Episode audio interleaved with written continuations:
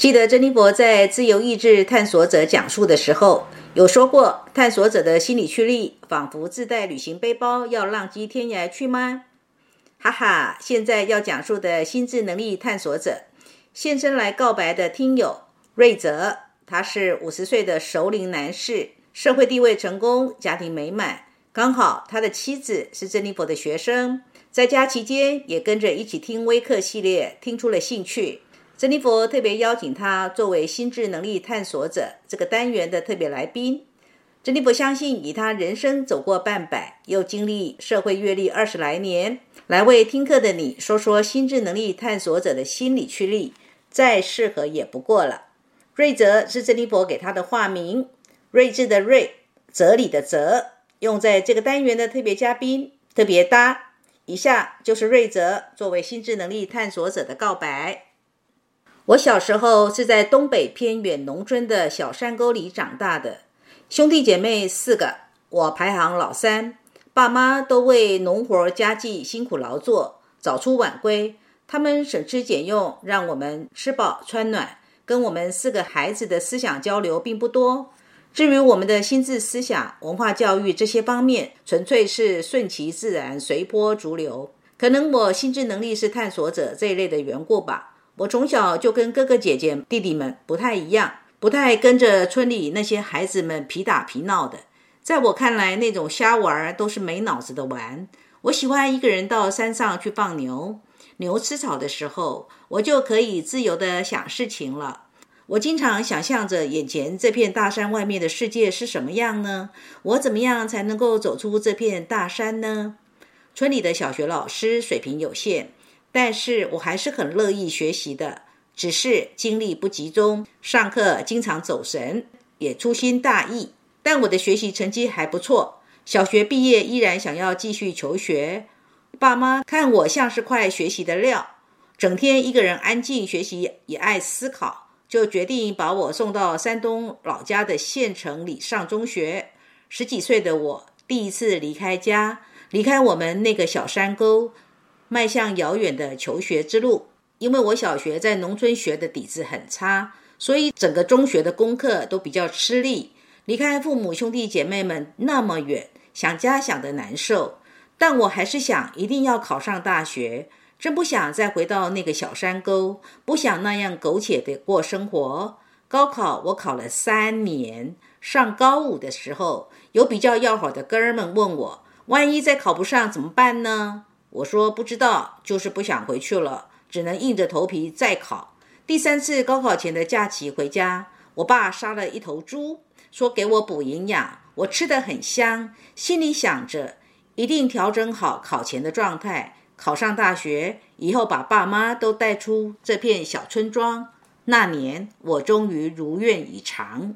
由于我的成长经历，父母对我的心智成长跟对社会的认知方面。起的教育作用并不大，反而是我在求学跟工作过程中所遇到的老师、领导、同事、朋友对我的帮助跟影响比较大，总是让我在一些关键时刻顿然领悟、豁然开朗。所以，我一直对那些在我学习、工作、生活中为我提出规劝、指导、教育，甚至是批评的人心存感激。如今我也快五十岁了。父母跟弟弟也早就从山沟里接出来，过上城市生活了。工作上承蒙领导们信任跟提携，也算顺风顺水。家庭生活也算幸福殷实。回顾这些年职场上、生活里的那些得得失失，很多遗憾是因为自己思想上缺乏耐性，听别人说的少，自己说的多，又不会说假话，有时候也自以为是。以至于给自己造成了很多被动的局面。每当我在对人生有一些感悟，对工作中的人跟事有所总结的时候，就特别想对身边的朋友、下属、自己的家人分享。经常一说出来就刹不住车，滔滔不绝地讲我悟出来的大道理，结果经常把自认为是传授经验的好事，给变成了说教，惹人烦了还不知道。现在想想。这就是度没掌握好。我的想法是，人越老越应该有智慧。我想，一个人真的有智慧，就是要展现出对社会、对人性的包容。这个包容是经过自己在人生旅途当中所见、所体验、所悟而来的。有智慧的人会呈现的，一个是包容，另一个是妥协。这样的人已经在生活的风霜阅历中明白了，有时候必须向一些现实妥协。我觉得人老了就应该有这样的智慧。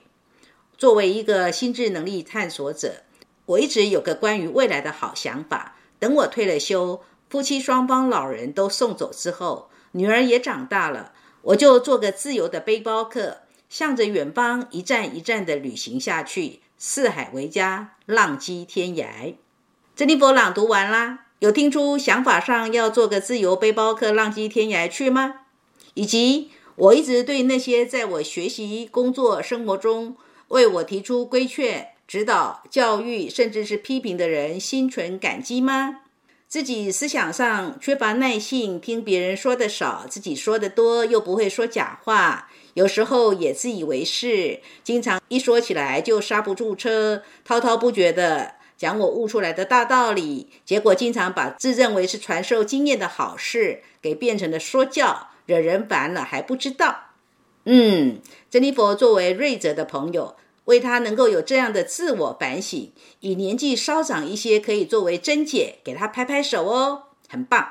珍妮佛的学生里有很多心智能力探索者这一类型的人。如果问为什么，因为对心智能力探索者的人来说，他们不会让学习停留在体制内，就是说，大学毕业了，或者研究所毕业了，甚至博士毕业了，就不再读书了，不会的。他们需要在生活当中找寻。学习的新标的物，所以他们活到老学到老，而且蛮灵活的，可以举一反三。但怕的是什么呢？怕的就是贪多嚼不烂，上太多课了，没有消化，没有吸收，只是囫囵吞了很多知识进去，吞了很多课程进去，把上课当做知识观光行程，到此一游，拍个照，晒晒朋友圈，就等同研习完了。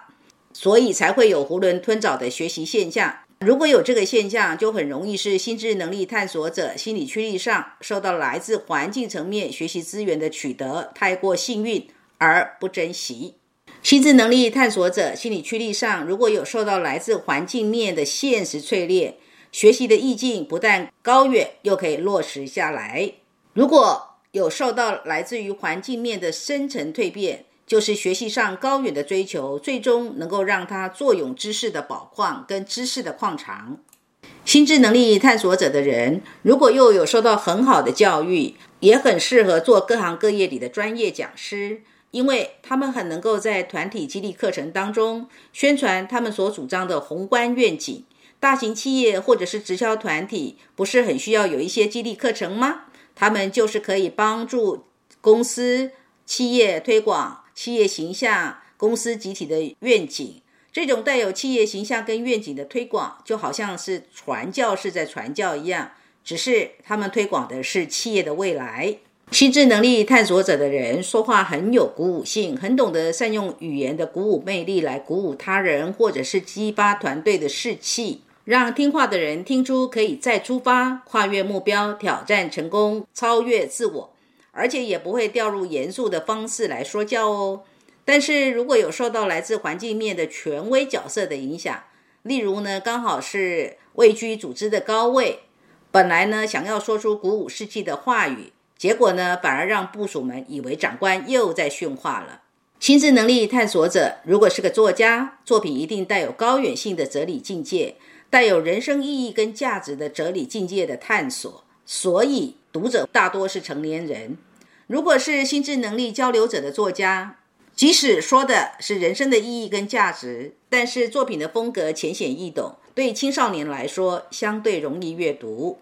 探索者这个心理驱力，就像自带背包要浪迹天涯去体验，目标高远，所以在心智上所呈现的思想，就是让人们自己去悟，自己去参。才能参悟出那个被心智能力探索者所勾勒出来的远大的心灵图像的宏观境界，就好像有些电影有着让观众在观看的时候以及看完之后，可以一起被电影里的故事所打动。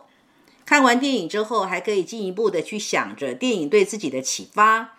就是因为写剧本的人一定带有人生的宏观性的思维能力，所以即便只是一个生活里的小故事，也能透着人生的大道理。心智能力探索者的人，除非心理驱力受到来自其他性格的阻碍，或是受到来自环境层面资源的阻碍，不然大都具有学习外国语言的能力。学习外国语言能力以及接触外国的文化，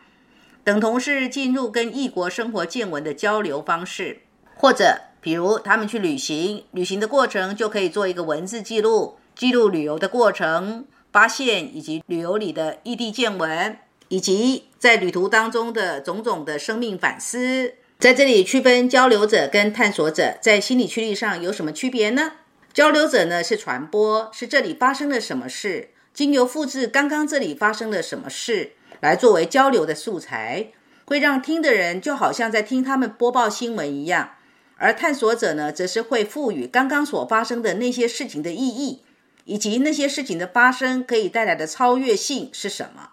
往往电视上的电视名嘴，如果当他在分析一件事情的时候，他对于那件事情都有他自己对那件事情特定意义的解释，而且还会引经据典，哪一个希腊哲人曾经说了什么，来作为他所要论述的观点的强化。往往电视观众程度差一点的，就会感觉他到底要说啥呢？都在打高空。但如果电视观众程度好一点的，会觉得嗯。这个名嘴学问真好，说的太好了。正因为心智能力探索者的人想法跟思维上落在高远性跟体验性的探索者，所以往往会在思维上打高空，这也是容易被批评的地方。人们会说：先把眼前的问题给解决了，别再高谈阔论那些遥不可及的境界，或者酸着说：是啦，你学问好，眼光远，但又不是每个人都跟你一样啊。尤其高教育程度的心智能力探索者，更要懂得自己心智上的境界跟眼光的高度，不是每个人都有能力欣赏的，或者是每个人都有义务要认同的。世界上也不是人人都需要活在哲学家的思维里，虽然哲学的思维是人们所向往的一个崇高的境界。